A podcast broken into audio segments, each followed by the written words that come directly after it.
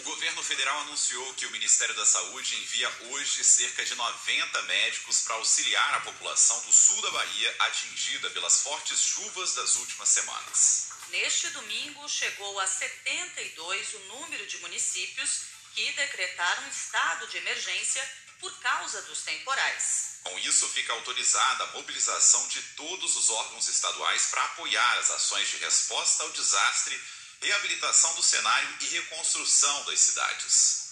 A tensão aumentou ainda mais depois do rompimento de duas barragens. O governador Rui Costa disse que a preocupação é que a água invada outros municípios mesmo naquelas cidades que não estão chovendo ou que não choveram, mas elas receberão água de outras cidades é, ou das barragens que foram liberadas e algumas barragens ou muitas barragens na zona rural foram rompidas, ou seja, foram quebradas essas barragens e essa água vai chegar nas outras cidades e nas outras localidades.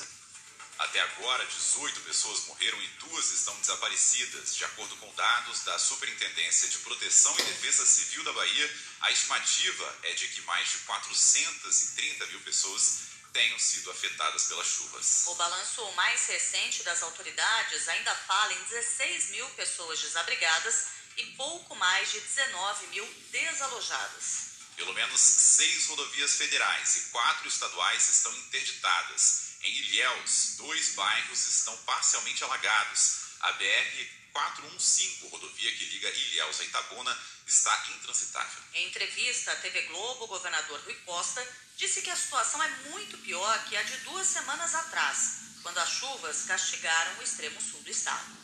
É uma tragédia gigantesca. Não, não me lembro se na história recente da Bahia tem algo dessa proporção, pela quantidade de cidades, pela quantidade de casas envolvidas. É algo realmente assustador. Um número de casas que, e, e de ruas, de localidades completamente embaixo d'água. O ministro da Cidadania, João Roma, visitou áreas inundadas. Ele afirmou que qualquer diferença política deve ser deixada de lado no esforço para ajudar a Bahia e anunciou as medidas de apoio do governo federal. Ministério da Saúde, que está enviando amanhã mais de 90 médicos para a Bahia. Ah, o, o, Ministério da Defesa, com autorização do Exército, Marinha e Aeronáutica, que tem ajudado não só na logística, como nos equipamentos, como helicópteros que têm servido para resgate de população, e também com o Batalhão de Engenharia do Exército para ajudar na reconstrução de muitos locais que ficaram ilhados. O governo da Bahia informou que também está recebendo socorro de Minas Gerais, São Paulo, Paraíba, Maranhão, Sergipe, Rio Grande do Norte e Ceará.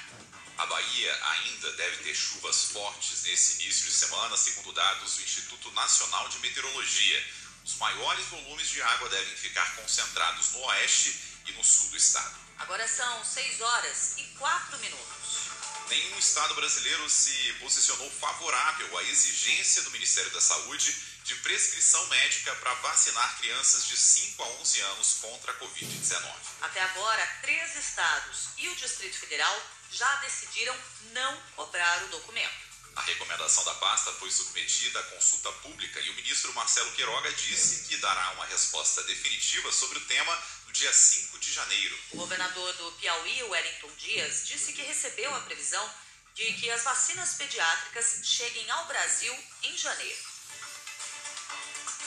Há uma perspectiva real de poder entregar ao Brasil, havendo um contrato com o Ministério da Saúde, de vacina em dosagem adequada para crianças acima de 5 anos já a partir do mês de janeiro. Portanto, não podemos perder, como perdemos lá atrás, a oportunidade em relação a vacinas é, para adultos, não podemos perder agora para completar a nossa imunização para crianças acima de 5 anos. Sem dados de seis estados e do Distrito Federal, o Brasil registrou nesse domingo 27 mortes por Covid-19 nas últimas 24 horas. Com isso, a média móvel de mortes nos últimos sete dias ficou em 92, em comparação à média de 14 dias atrás, a queda foi de 46%. Os números atuais têm sido influenciados pelo apagão de dados após um ataque hacker ao site do Ministério da Saúde e ao aplicativo e à página do Conect SUS. O Ministério da Saúde disponibilizou uma atualização para o aplicativo e o sistema voltou a exibir o Certificado Nacional de Vacinação contra a Covid-19. A plataforma foi restabelecida na última quinta-feira, mas ainda apresentava instabilidade. Ontem foi o 17º dia seguido com problemas apontados por diferentes estados na captação dos dados de casos e mortes desde o ataque. O cantor e compositor Caetano Veloso testou positivo para a Covid-19. A esposa do artista, Paula Lavigne, também. Caetano publicou uma mensagem nas redes sociais para dizer que os dois estão bem e aproveitou para fazer críticas à gestão do governo federal durante a pandemia. Caetano Veloso e Paula Lavigne estão na Bahia para as festas de fim de ano, mas moram no Rio de Janeiro, onde 46 casos suspeitos da variante Ômicron foram registrados em nove cidades do estado. O brasileiro chefe da equipe que descobriu a variante, Túlio de Oliveira, criticou em entrevista à Globo News as punições a países quando novas cepas são identificadas, como o fechamento de fronteiras. Ele disse que medidas como essa podem desestimular cientistas e governos a trabalhar na descoberta de novas variantes. O primeiro país que fechou a fronteira com a África do Sul foi a Inglaterra, e hoje em dia na Inglaterra quase 90% das infecções da Inglaterra são de Omicron e eles têm 100 mil infecções por dia. Na África do Sul nós estamos entre, entre 20 mil por dia. Yeah. Então, primeiramente, não funciona. E segundo, é, ela causa muito dano econômico ao, ao país. Imagine agora, qual outro país do mundo eu gostaria de identificar uma variante rapidamente? E qual outros cientistas yeah, que gostariam de ter essa repercussão? Então, a gente entra numa situação que se se identificar um patógeno que tenha problema global ou uma variante, países cientistas eles vão ficar quietos para não sofrer a, a, repercussão. Isso aí afetará a saúde mundial inteira, né? Na região metropolitana de São Paulo, a média móvel de internações por Covid-19 ou suspeita da doença seguiu em alta pelo 17º dia seguido.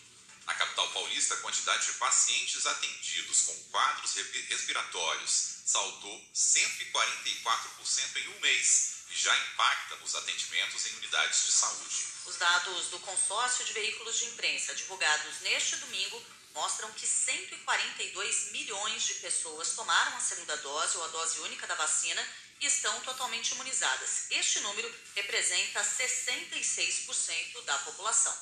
18 estados e o Distrito Federal não divulgaram dados da vacinação quase duas semanas após o ataque hacker ao Ministério da Saúde. Agora são 6 horas e 9 minutos.